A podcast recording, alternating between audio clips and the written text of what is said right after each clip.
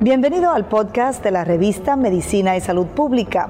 No se pierda nuestra entrevista exclusiva con los médicos y expertos más relevantes para la medicina y la salud pública en Puerto Rico y el mundo.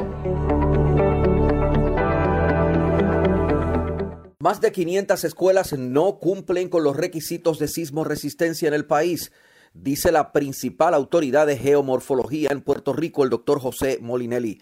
Mi nombre es Luis Penchi, este es un reporte especial para Medicina y Salud Pública.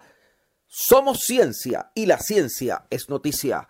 José Molinelli advirtió que al menos 500 escuelas no deben abrir sus operaciones ahora cuando en marzo se reanuden parcialmente las clases presenciales en Puerto Rico.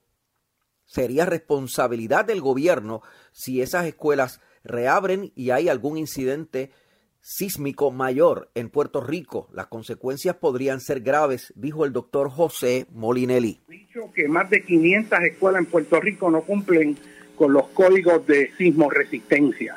Eso quiere decir que de ocurrir un terremoto tan fuerte como los que han ocurrido en el pasado, y sepan ustedes que el que experimentamos el pasado 7 de enero de magnitud 6.4 no son los fuertes que han impactado a Puerto Rico en el pasado histórico de magnitud 7.3, 7.2 y otro mayor de 8.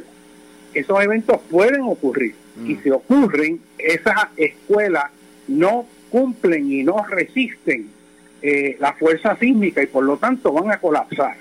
Penchi, eso quiere decir que podemos, si ahora mismo hubiera un terremoto y estuvieran las escuelas con todos los estudiantes, y ocurre un sismo como el del 1918 o el del 1867 o el de 8 o más de 1787 al norte de Puerto Rico, tendríamos escuelas colapsando, literalmente aplastando a miles de niños, porque no aguantan. Y eso se sabe desde hace décadas. De hecho, hay estudios del gobierno que hizo la Autoridad de Edificios Públicos sobre la sismoresistencia de las escuelas y desde 1988 esa vulnerabilidad se sabe.